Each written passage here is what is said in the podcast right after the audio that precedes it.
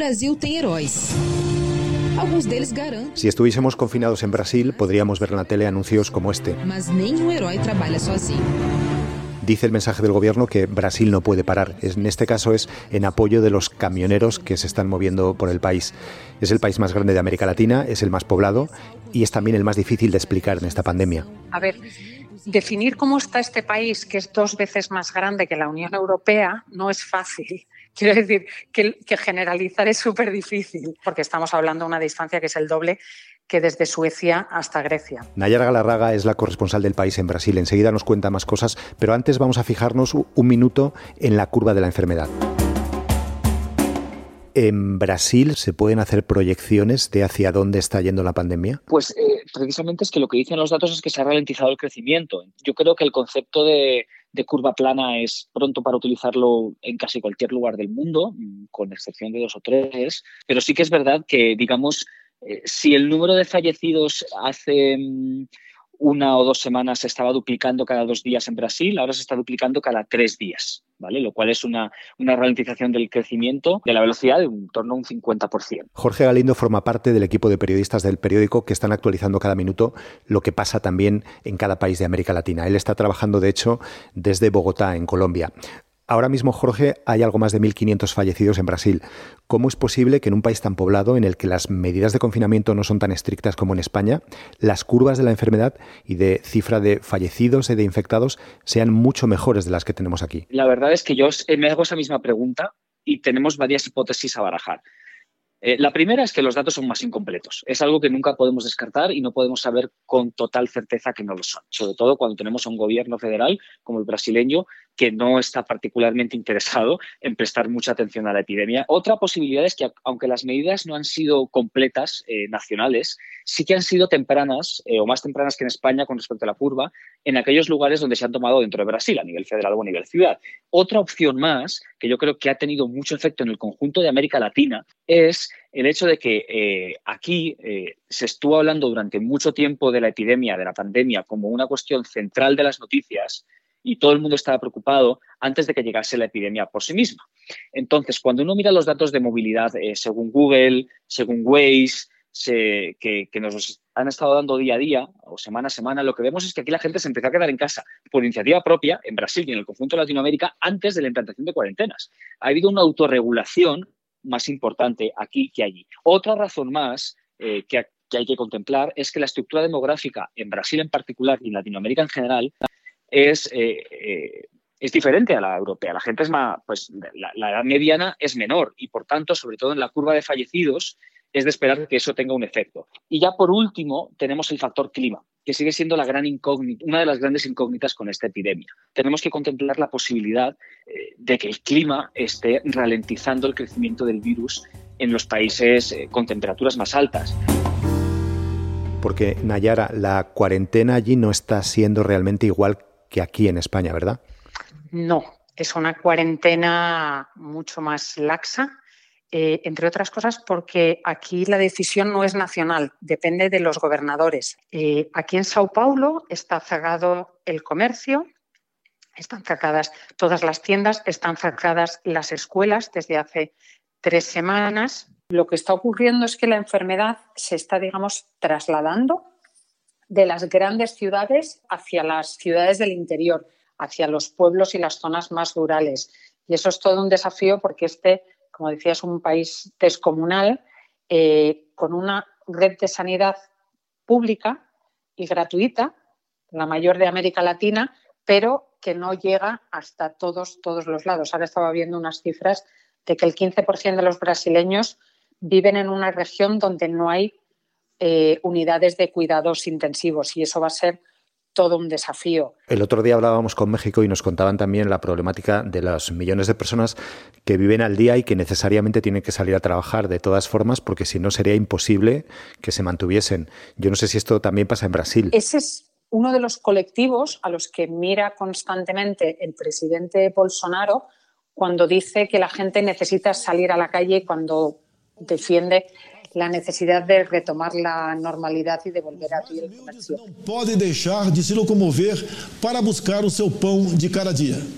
¿Qué ha hecho el gobierno para paliar eso? Pues ha puesto en marcha una especie de renta básica de 600 reales, que son como 115 euros, 105 dólares, que ya han empezado a pagar. Y esto es un pago que van a hacer durante tres meses para como 60 o 70 millones de personas. ¿Y no es un problema de dónde va a salir todo ese dinero en un país como Brasil? Sin duda va a ser un problema, sí, sí.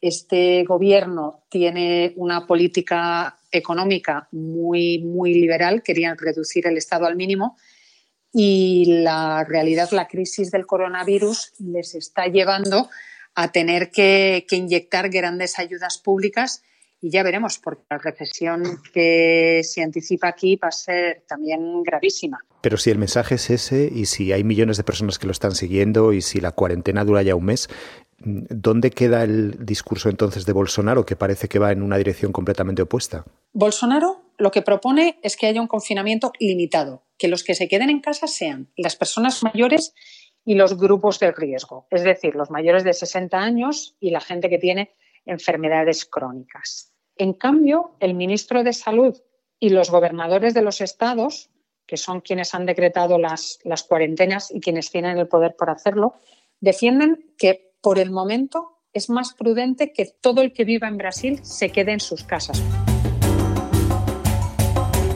Devemos evitar a destruição de empregos, que já vem trazendo muito sofrimento para os trabalhadores brasileiros. ¿Por qué Bolsonaro ha tomado esa actitud de eh, minusvalorar esta crisis? Porque desde el 15 de marzo ha sido muy claro en decir que sin la actividad económica su gobierno va a caer, es, va a beneficiar a sus adversarios políticos. Bueno, Carla Jiménez es la directora del País Brasil, es la edición en brasileño que tenemos en el país, que se publica um, a las 24 horas y que podéis consultar también en la web desde cualquier parte del mundo.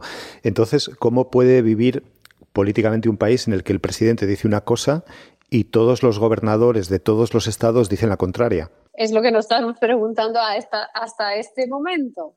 Al final, los gobernadores han asumido un discurso muy claro, queremos preservar vidas. Bolsonaro se equivoca en tratar con tanta frieza la muerte de la gente. La cosa se complica un poco más políticamente porque dentro del propio gobierno de Bolsonaro, el ministro de Sanidad, que se supone que es el que tiene que estar liderando la lucha contra la enfermedad, no tiene la misma opinión que el presidente, ¿no? Sí, y exactamente por eso está corriendo el riesgo de perder el cargo hace 10 días él está en una guerra declarada públicamente con el presidente y hoy día estamos esperando para ver si efectivamente Bolsonaro lo va a cambiar. Que o médico no abandona o paciente, mas o paciente troca de médico. Tem todo o direito de trocar de médico, con toda respeto. Imaginando que eso pase, que, que el ministro de Sanidad eh, pues lo cese el, el presidente de Brasil, ¿Qué consecuencias políticas tendría para Bolsonaro? En el primer momento que él dio una entrevista diciendo